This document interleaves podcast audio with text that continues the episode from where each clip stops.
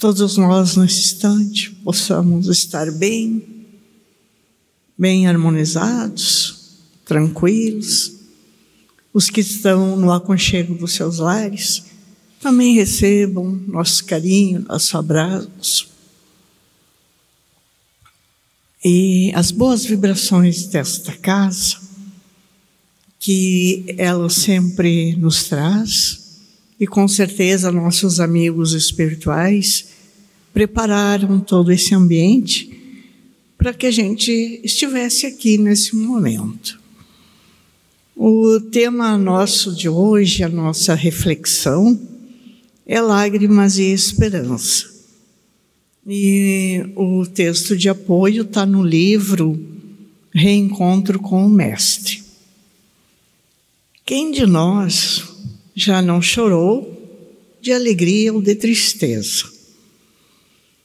Às vezes nós não temos palavras para expressar o nosso sentimento.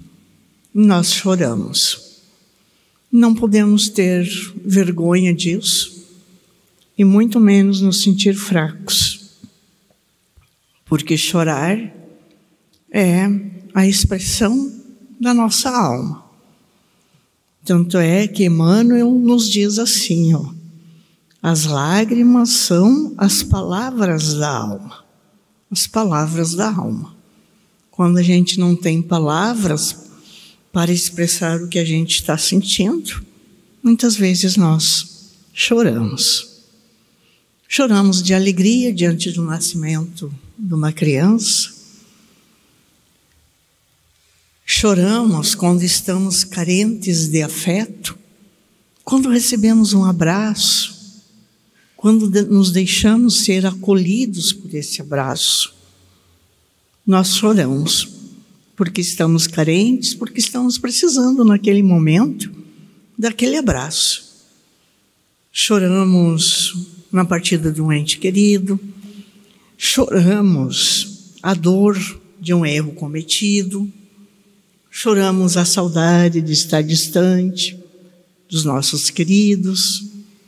Enfim, nós uh, sempre estamos deixando as nossas emoções vir à tona. E essas emoções, elas sempre tomam conta do nosso corpo da nossa alma. E isso é muito bom. Expressar os nossos sentimentos é muito bom. Significa que nós somos humanos e que estamos sentindo aquela dor, aquela alegria e que estamos também compartilhando com outros. Isso nos aproxima dos outros também, porque os outros nos abraçam, nos dizem palavras de conforto, de nos encorajam. Então, é uma demonstração de quanto nós somos humanos. Por quê? Isso é muito importante, a gente fazer isso. Joana de Ângeles, a mentora Joana de Ângeles, em suas obras, ela nos chama muita atenção para o mundo em que nós vivemos hoje ela diz que hoje a grande maioria das pessoas busca um mundo de felicidade, de felicidade, de prazeres, de colocar novas experiências nas suas vidas. E acabam se envolvendo com futilidades e com extravagâncias, gerando conflitos nas suas próprias emoções. Porque os prazeres, as extravagâncias, elas são passageiras, são fugazes. E ela diz como a luta pelo pódio. Eu quero estar em evidência, quero ser sempre bem visto, quero ser invejado. A divulgação de frivolidades através das mídias sociais, das coisas inúteis, sem importância nenhuma. O exibicionismo, olhar só para dentro de si, olhar só para si. a mentira também nas redes sociais, perdendo o sentido ético, uma corrida exaustiva de prazeres sem limites. Então ela coloca, nos chama a atenção de que existe uma grande maioria de pessoas buscando essa eterna felicidade nesses prazeres que são passageiros. E ela nos diz uma coisa: vivemos como se não houvesse espaço para as lágrimas, frustrações, solidão, como se as experiências difíceis devessem ser evitadas. Quando nós nos voltamos para os prazeres fugazes, nós esquecemos do nosso lado mais humano. Este lado aqui que ela diz, esse espaço para as lágrimas, porque elas nos aproximam dos outros, para sentir as nossas frustrações, aquilo que não deu certo diante dos nossos projetos de vida às vezes, muitas coisas não vão dar ou não vão sair exatamente como planejamos.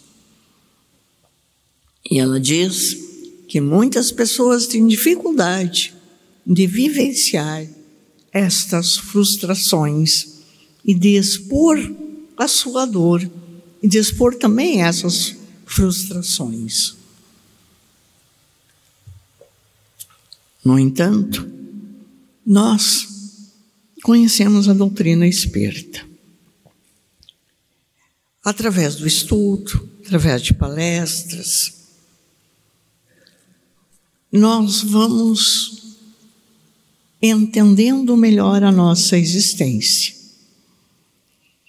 E um dos grandes ensinamentos que a doutrina nos traz, já no início, quando a gente toma contato com ela, é de que nós vivemos numa terra, num planeta Terra de provas e expiações.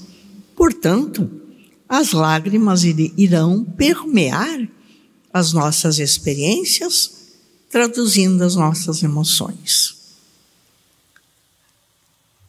O benfeitor Emmanuel nos diz o seguinte: as nossas lágrimas oriundas da dor que ora estamos sentindo funcionam como filtros de redenção e vida, porque aprendemos com a doutrina que o sofrimento faz parte da nossa existência. Filtros de redenção e vida. Eu me rendo para minha dor. Olha que ensinamento importante esse para nós, gente, porque nós vivemos num mundo onde não é só momentos bons que nós passamos. Nós vivemos no mundo onde nós estamos aqui para o crescimento. É isso que a doutrina vai nos ensinando. Então, nos momentos de dor, quando nós choramos, nós estamos filtrando essa emoção para uma, para encontrarmos através dessa dor um sentido, um significado para a nossa vida, olhar a vida por um outro ângulo não é? é ressignificar a vida, é, colocar ali um novo projeto, já que aquele momento está dolorido, eu preciso reinventar uma outra maneira de viver. E isso vai exigir de mim resignação, paciência, esperança e fé e confiança em Deus. Então, Emmanuel também vai me dizer assim, ó. Quando pensamos que as lágrimas são sintomas de fraqueza espiritual, não são. E ele nos traz exemplos para isso. Maria solução no Calvário. Chorou, chorou a dor do seu filho.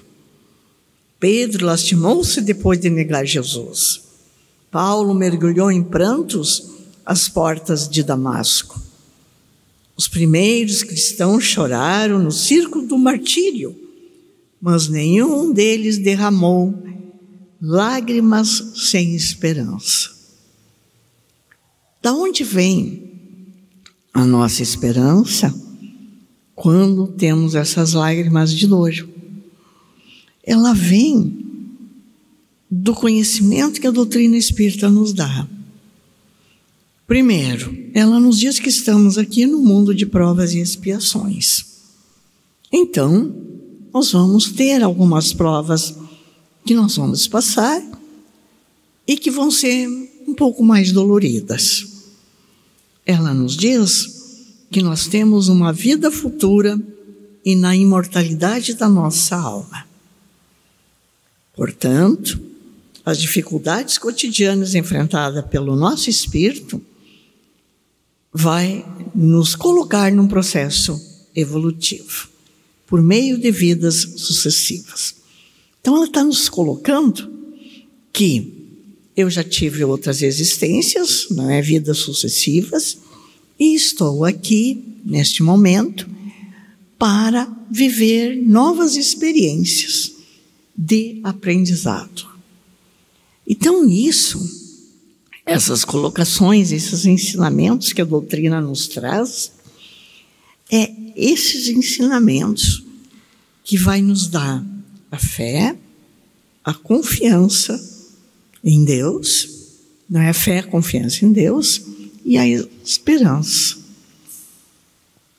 Porque a esperança, ela vem desse entendimento das experiências que eu já vivi e, da, e das experiências que eu estou aqui nesse momento vivendo. E ela me diz que todos nós somos submetidos à lei de causa e efeito, que rege o nosso destino. Compreendemos ao longo das nossas experiências reencarnatórias que somos responsáveis pelos nossos atos e que temos a liberdade de escolha, mas que semeamos e colhemos. Então, gente, nós, durante as nossas vidas sucessivas, todas as nossas existências foram calcadas na lei de causa e efeito. Cada reencarnação foi um processo de aprendizado, porque o espírito ele não regride. Olha que maravilha isso. Nós não regredimos. Cada reencarnação, nós estamos aprendendo um pouquinho mais. E nós somos responsáveis pelos nossos atos e semeamos aquilo que nós semeamos, aquilo que nós vamos colher.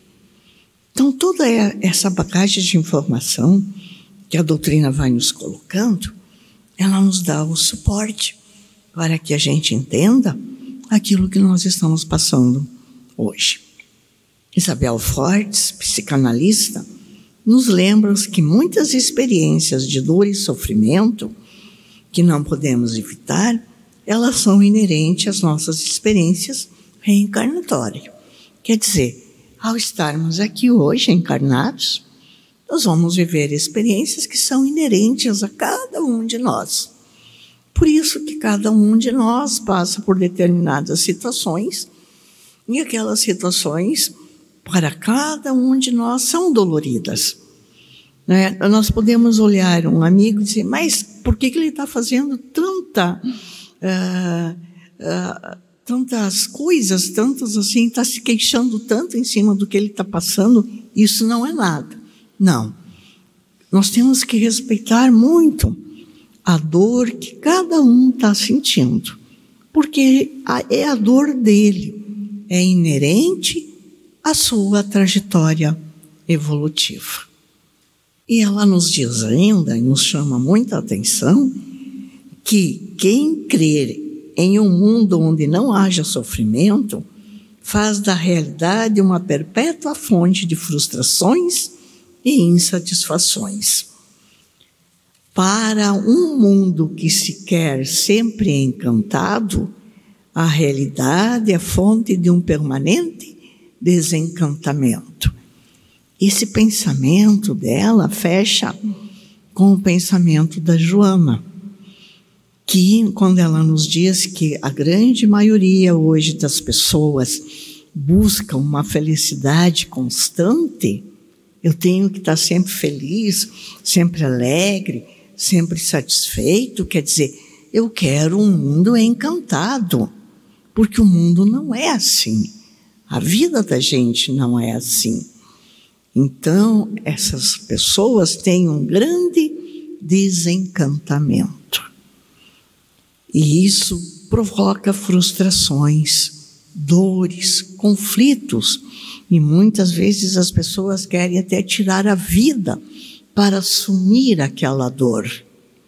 O desencantamento também abre espaço para o uso de medicações excessivas, não é? Tenho que tomar muito remédio, né, para dormir, para acordar, para me sentir feliz. O uso de, de, de substâncias lícitas e ilícitas também para sufocar as minhas tristezas. E isso me impede de eu olhar para dentro de mim. Então, o desencantamento me leva a isso, a essa infelicidade. E eu tenho que buscar, muitas vezes, em medicações, a busca dessa felicidade. E quando a doutrina me diz que eu vivo num mundo de provas e expiações, que eu tenho dores, que eu posso chorar de alegria e de tristeza, e que cada um de nós vai ter as suas experiências para o seu próprio crescimento. Quando a gente entende isso, nós nos responsabilizamos pela nossa vida, pela nossa dor, pelas nossas alegrias. É? Temos que ter em mente, ela nos diz, que momentos felizes virão, mas que os momentos de dor e sofrimento também. Temos que aprender a acolhê-los, aprender com eles, atravessá-los munidos de recursos que possamos dispor como sustento. Quais os recursos que eu tenho? Eu tenho os, os recursos médicos, que muitas vezes eu preciso, até de uma medicação, mas não daquelas medicações loucas, não é? Excessivas, não, com orientação médica. Às vezes preciso de um período de medicação para me restabelecer. A Casa Espírita oferece passe, atendimento fraterno, as palestras, o estudo, tudo isso vai nos fortalecendo para esses momentos mais complicados. Então vem o que que vem agora? A fé e a esperança. É que a doutrina me dá isso, me dá a fé e a esperança. A fé, esse sentimento, essa certeza de que se pauta dentro de mim, de que se instaura através do conhecimento de Deus, através do conhecimento da lei de causa e efeito, é? e que Deus é o comandante de tudo. Ele é a causa maior de tudo. Deus é amor e justiça. A doutrina sempre está nos dizendo isso. Deus é amor e justiça. É Ele que provém a amorosidade e o cuidado para cada um de nós. Mas eu estou com dor agora. Será que Deus é amorosidade? Sim, é amorosidade, porque eu preciso deste momento, deste momento de reflexão, deste momento, muitas vezes, de encontrar novos caminhos, novas possibilidades.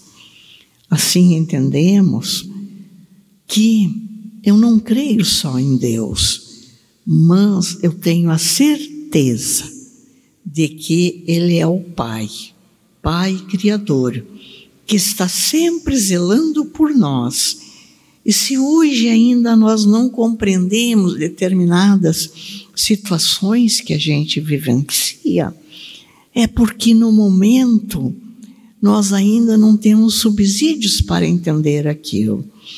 Às vezes, determinadas passagens da nossa existência, a gente vai entender muito depois e talvez até lá no plano espiritual. Mas o importante é nós acreditarmos nesse Deus, nesse Deus de justiça, de amor e de bondade. E termos isso dentro de nós, não como uma crença, mas com um acreditar, com uma força dentro da gente. Deus, tudo sabendo e nos compreendendo, nos favorece sempre as melhores lições e as melhores oportunidades para um bom combate, para a aquisição de novas experiências, todas necessárias ao nosso crescimento. Essa é a fé raciocinada que a doutrina nos apresenta. E através dessa fé raciocinada, eu acendo em mim a chama da esperança. E a doutrina me diz: todo aquele que possui fé terá a esperança como porto de chegada. Ambas coexistem harmonicamente. E se uma delas enfraquece, teremos o reflexo na outra. Ambas integram o nosso cotidiano e as nossas lutas diárias. No caminho da fé, temos que percorrer degraus por degraus, com paciência, com resiliência, com perseverança, para que as conquistas possam repousar na esperança. E que essa esperança me conduza aos objetivos que eu determino e que eu quero alcançar. É um recurso que no meu dia a dia vai se consolidando através da minha boa vontade, da minha perseverança, da minha prece, do meu contínuo refazer da minha vida. Eu vou conseguindo, então, direcionar a minha vida para momentos melhores, superando aquelas dificuldades. A fé necessita de um trabalho diário, portanto, a fé tem que ter obras para que não esmoreça a esperança. A fé tem que estar em movimento contínuo dentro de nós. Essas obras é um abraço, é o ouvir, é eu prestar atenção no outro, é eu fazer um trabalho voluntário, é eu me dedicar um pouquinho mais ao estudo. Então, essa fé também tem que estar em movimento dentro de mim, tem que estar sendo abastecida, não é? Elas convivem junto, harmonicamente. Então, nós podemos concluir, dentro do nosso estudo de hoje, que os problemas, os nossos problemas, são alavancas para o nosso progresso, para a nossa existência. Sem experimentarmos as dificuldades, dificilmente a gente ia evoluir. Às vezes as pessoas dizem assim, ó, meus caminhos estão fechados. Não tem caminhos fechados, é a pessoa que está fechada para as novas possibilidades da vida dela. Não podemos esquecer que somos filhos de Deus, por isso, dentro de nós existem potencialidades capazes de nos fazer superar esses momentos mais difíceis. Ao buscarmos as soluções para os nossos obstáculos, somos obrigados muitas vezes a buscarmos novos conhecimentos, mudar o aspecto da nossa vida emocional e alterar comportamentos. A doutrina nos recomenda sempre não nos revoltarmos, não, nos, não sentir medo das situações que a gente está passando e não nos acomodarmos. Enfrentarmos os obstáculos sempre com coragem. Por isso, nós precisamos sempre estar abastecendo a nossa fé e a nossa esperança. E ela nos traz um ensinamento bíblico. Esta é uma mensagem bíblica que Deus tem para nós. Essa mensagem está no livro de José Carlos de Luca, Cura e Libertação. Sejam fortes e corajosos.